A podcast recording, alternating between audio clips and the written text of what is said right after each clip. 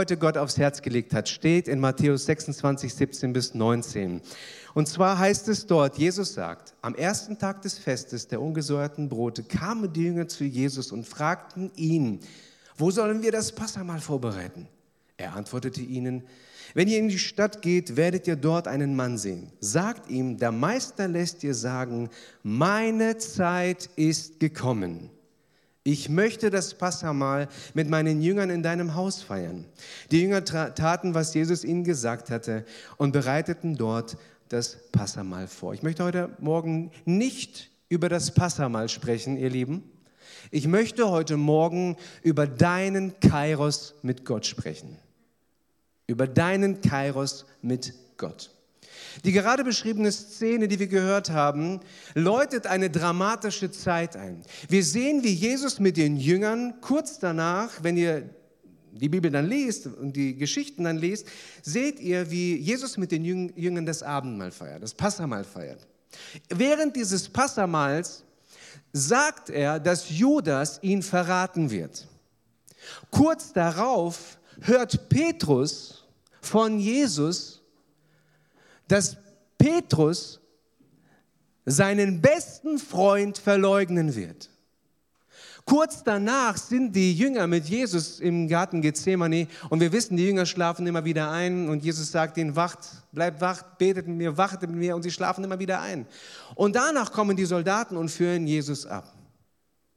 In der Musik würde man jetzt sagen, dieser Teil, dieser Abschnitt würde man jetzt Crescendo bezeichnen. Crescendo bedeutet immer lauter werdend, immer, dramat immer dramatischer. Es wird jetzt, hier spitzt sich jetzt etwas zu. Und Jesus sagt, meine Zeit ist gekommen.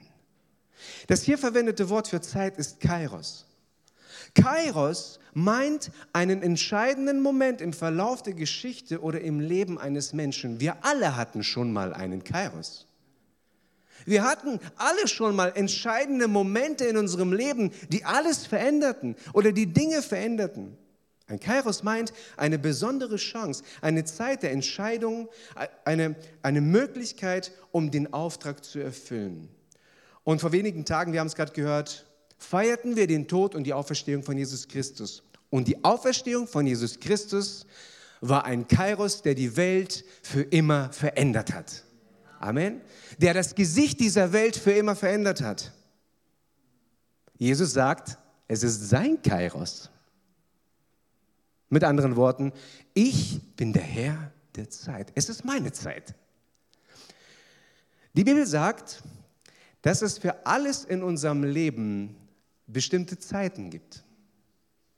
Wir lesen in Prediger 3, Vers 1, alles hat seine Zeit, alles auf dieser Welt hat seine in ihm gesetzte Frist. Alles, was wir tun, ob du ein Auto kaufst, das Auto hat ein Verfallsdatum. Alles hat seine Zeit. Leider.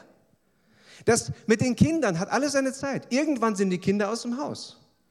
Alles, unsere Arbeit hat seine Zeit. Alles hat seine Zeit. Das Leben hat seine Zeit. Und die Bibel sagt uns, dass Gott der Schöpfer der Zeit ist. Wir lesen in 1. Äh, Mose 1, Vers 5, und Gott nannte das Licht Tag und die Finsternis nannte er Nacht und es wurde Abend und es wurde Morgen, ein Tag. Gott ist der Schöpfer der Zeit. Aber die Bibel sagt uns, dass Gott außerhalb von Raum und Zeit existiert. Wir lesen im Psalm 90, Vers 2, ehe die Berge geboren waren und du die Erde und die Welt erschaffen hattest, von Ewigkeit zu Ewigkeit bist du Gott.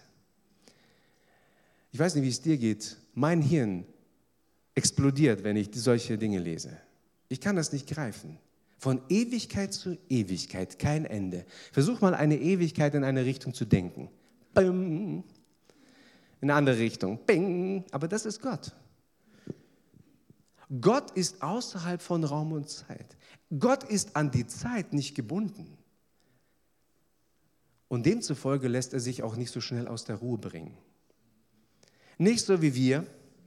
Wir sind oft gestresst, wir sind gehetzt, wir haben die Uhr, die, wir gucken unseren Jahreskalender und denken, oder Geburtstag und denken, auch oh, schon wieder ein Jahr älter und schon wieder ein Jahr älter. Mensch, jetzt kommen graue Haare. Mensch, ich habe kaum mehr Zeit, bestimmte Dinge zu machen. Kennst du das, ja? Also, wir sind so getrieben manchmal von unseren Terminplanungen und, und, und, und, und unserer Uhr und Gott gar nicht. Gott existiert außerhalb von Raum und Zeit. Und deswegen meinen manche, er ist abwesend von unserer Zeit. Aber er ist nicht abwesend. Er schaut sich nicht von ferne uns einfach an und überlässt uns unserer Zeit. Nein, Gott kennt deine und meine Zeit.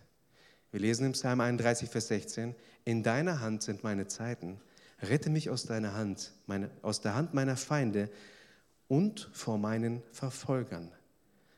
Gott herrscht über die Zeit und er greift auch ein in diese Zeit. Amen. Gott lenkt die Zeit.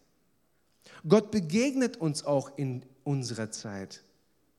Und Gott hat für jeden einzelnen Menschen einen Kairos vorbereitet. Und weitere auch. Und die Frage ist, wo begegnet Gott uns? Gott möchte uns immer begegnen. Er möchte uns in unseren Freuden begegnen und in unserem Leiden. Er möchte uns in unseren Erfolgen begegnen und in unserem Versagen. Und wenn wir die Bibel von dem Text ausgehend lesen, was weiterhin folgt, dann geht es ganz viel um Versagen. Petrus hörte, wie er seinen besten Freund verraten wird. Kurz darauf schliefen alle Jünger ein und Jesus sagte ihnen immer wieder, wacht, bleibt wach mit mir. Und sie schliefen ein. Und diese und weitere Szenen stehen, sind ein Spiegel für dein und für mein Leben. Es steht für unser Verrat an Jesus. Es steht auch dafür, dass wir immer wieder da in der Gefahr stehen, geistlich einzuschlafen. Kennst du das?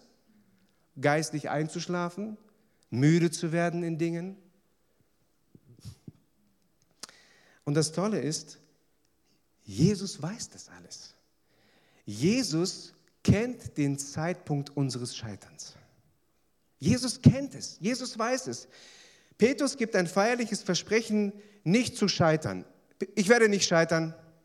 Hast du schon mal Jesus ein Versprechen gegeben und bist dann gescheitert? Meine Güte, wie oft habe ich schon Sachen versprochen? Und ich bin gescheitert. Wir wissen, dass bei Petrus genau das Gegenteil geschah. Und hier wird die menschliche Schwäche aufgezeigt von dir und von mir. Jesus kennt ganz genau den Zeitpunkt unseres Versagens. Und ich möchte, dass du das heute Morgen weißt. Jesus kennt den Zeitpunkt deines Versagens. Jesus kennt deine Schwäche.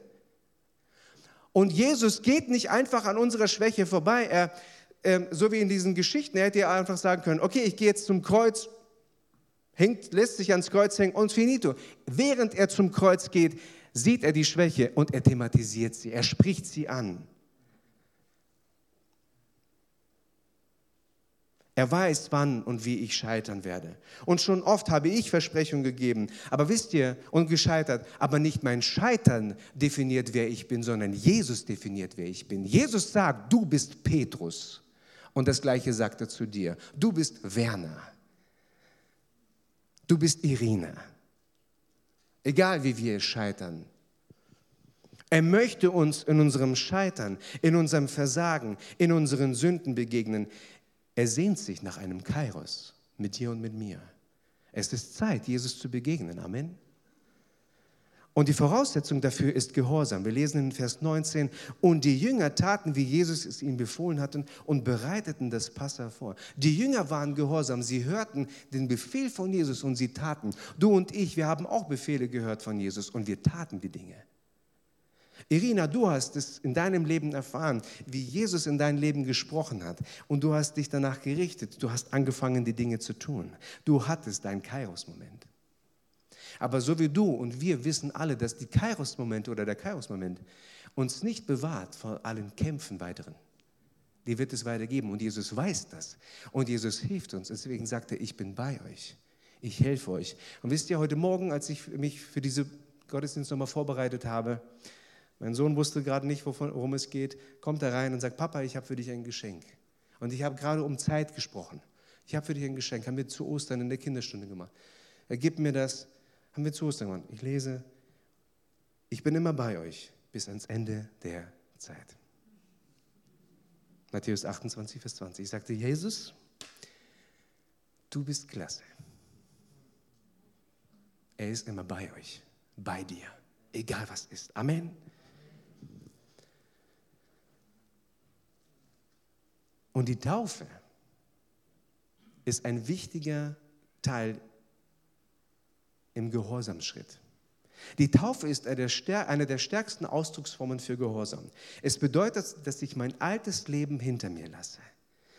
Jakobus 4, Vers 8 heißt es, kommt zu Gott und Gott wird euch entgegenkommen. Wascht euch die Hände, ihr Sünder, reinigt eure Herzen, ihr Zweifler.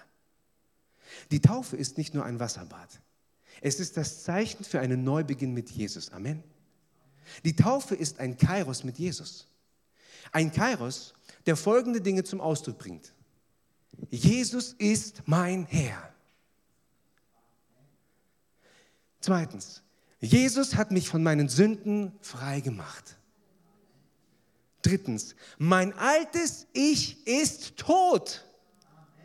Viertens, meine alte sündige Natur herrscht nicht mehr über mich. Und fünftens, Jesus ist jetzt mein Leben. Und sechstens, ich habe durch die Kraft des Heiligen Geistes jeder Versuchung, äh, ich kann jeder Versuchung widerstehen und ich kann sagen in Jesu Namen Nein. Und das ist durch die Taufe symbolisieren wir das. Ist das nicht genial? Und wir wollen dich gleich taufen. Wir wollen dich jetzt taufen. Ich bin am Ende meiner Predigt und ich freue mich, Irina, dass du diesen Schritt gehst. Und er war hart umkämpft. Beim ersten Mal konnten wir dich leider nicht taufen. Du hast Corona bekommen, bist krank geworden. Und jetzt diese Woche hat es mich richtig derb erwischt. Ich dachte, Jesus, das kann jetzt echt nicht wahr sein. Und heute äh, schleppe ich mich hierher. Äh, alles gut, ich bleibe auf Abstand. Ich habe kein Corona, ich habe mich getestet, alles gut. Keine Angst. Keine Angst. So, man muss ja heute vorsichtig sein. Aber der Feind hat es nicht geschafft, das heute zu verhindern. Amen. Und wir wollen Jesus dafür wirklich danken. Irina, komm nach vorne, bring Efi mit. Wir wollen auf dein Zeugnis hören. Freuen uns.